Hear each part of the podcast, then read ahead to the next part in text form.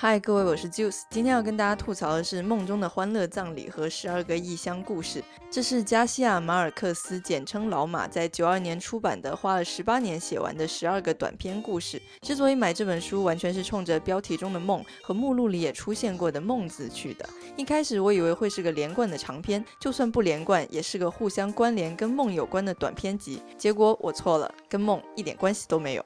也不能说是完全没有关系吧。老马在序中提到了他做过的一个梦，也就是标题里的“梦中的欢乐葬礼”。但最后他发现这货没办法写成故事呀，却又不甘心这么牛逼的灵感无处宣泄，就硬是把它放在了标题和序里，然后说这本短篇集贯彻始终，一气呵成，是可以被当做一个整体来看待的呢。即使其中两篇跟剩下的十篇之间相差了快二十年才写完，看完的感觉就是序写的好好呀，简直魔性，使我能够一口气看完剩下的整本书。在观看的过程里，你根本看不出来他们其中的七篇是新闻报道、电影、电视剧本以及采访中的录音。虽然这也不代表不要怂，单纵就是干。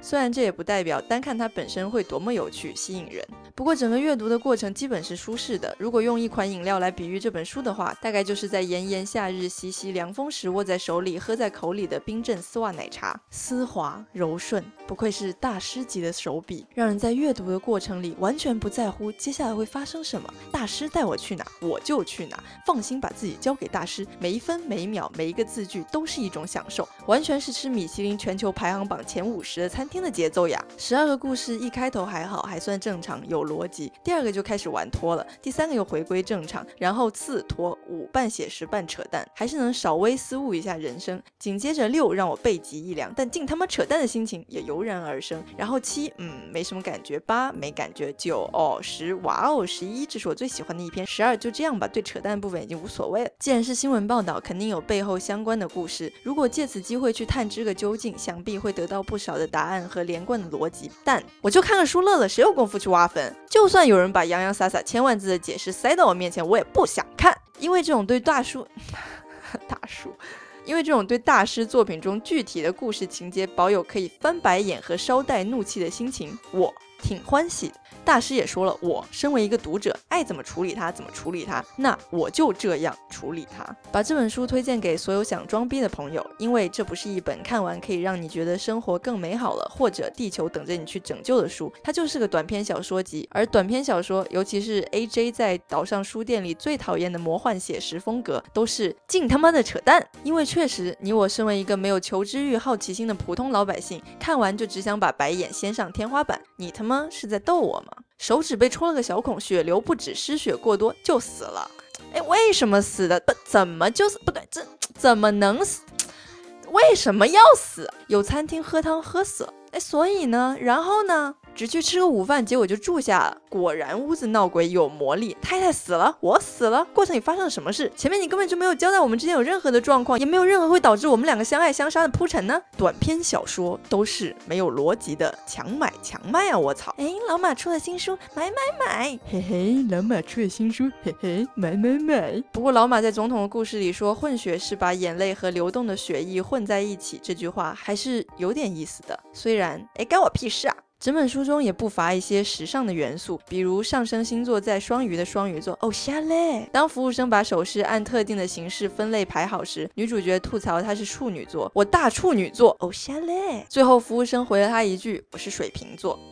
哎，什么意思？刚刚那些被贱卖珠宝其实不是假的吗？另外，山魔里感觉到一种无法解释的预感的我，哎，一个不留神，这不是见闻色霸气吗？除了偶像嘞，偶像嘞的时尚元素，老马写到的食物都让我觉得很饿。但我觉得这也归功于我强大的脑洞。假如真的端到面前，那绝对是吃不下的。我要减肥。最后，让我们来说说《光恰似水》这篇我最喜欢的短篇。其实整个观影啊不阅读过程都会让我想到村上春树写过的短篇，但当然完全不是一个级别，服务器都不同。也会偶尔想到自己以前写过的东西，忍不住也会厚颜无耻的觉得什么玩意我也能写出来。但实际上当然是 别闹了。当然，你可以说从心理学的角度，不应该是教育孩子必须是好的才爱他，必须达到怎么样的条件才有奖励，爱是无条件的，去遵循父母所开出的条。条件，原本并不好好学习的孩子都能赢得各种优胜，那是源自多么大的绝望。而那最后的安慰，就是在不管是精神异常的状态下的房间里的畅游，带着所有和他们一样，甚至更无助无力的孩子们，以半个救世主的姿态和大家一起解脱。自始至终的过程里，父母都没有留意到这些孩子们反射内心的活动。但不得不说，光线把人溺死，扯爆了！就算是写意也扯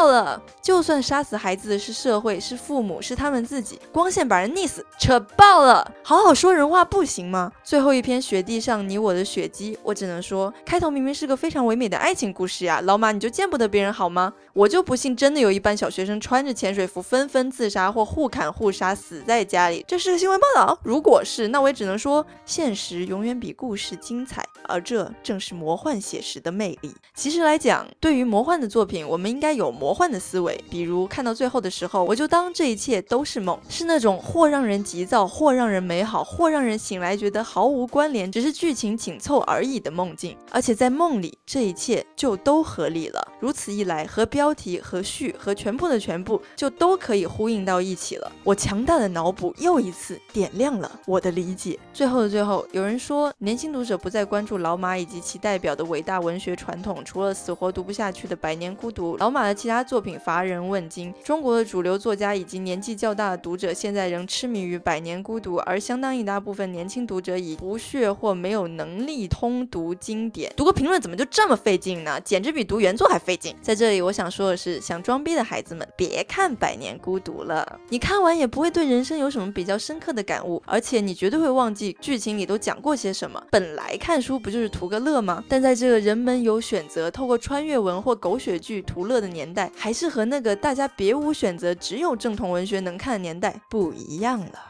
但是短篇有别于长篇，你随时可以放下。而且，假如真像费劲的评论里写的那样，没有人在看老马的短篇，那你看你就赢了，毫无悬念。当别人在对你谈论一些其实他们自己也不懂的《百年孤独》的时候，你就说你喜欢《梦中的欢乐葬礼》和《十二个异乡故事》，光是名字的长度就能吓死对方。然后你再说你最喜欢其中一篇《光恰似水》，把孩子们压抑的内心、对自由的渴望、现实的艰难残酷、大人们只关心金钱和颜面云云，如此。这般悲情的故事，经由魔幻主义的唯美色彩的包装，一个沉重而残酷的情节被无比舒缓的娓娓道来，发人深省。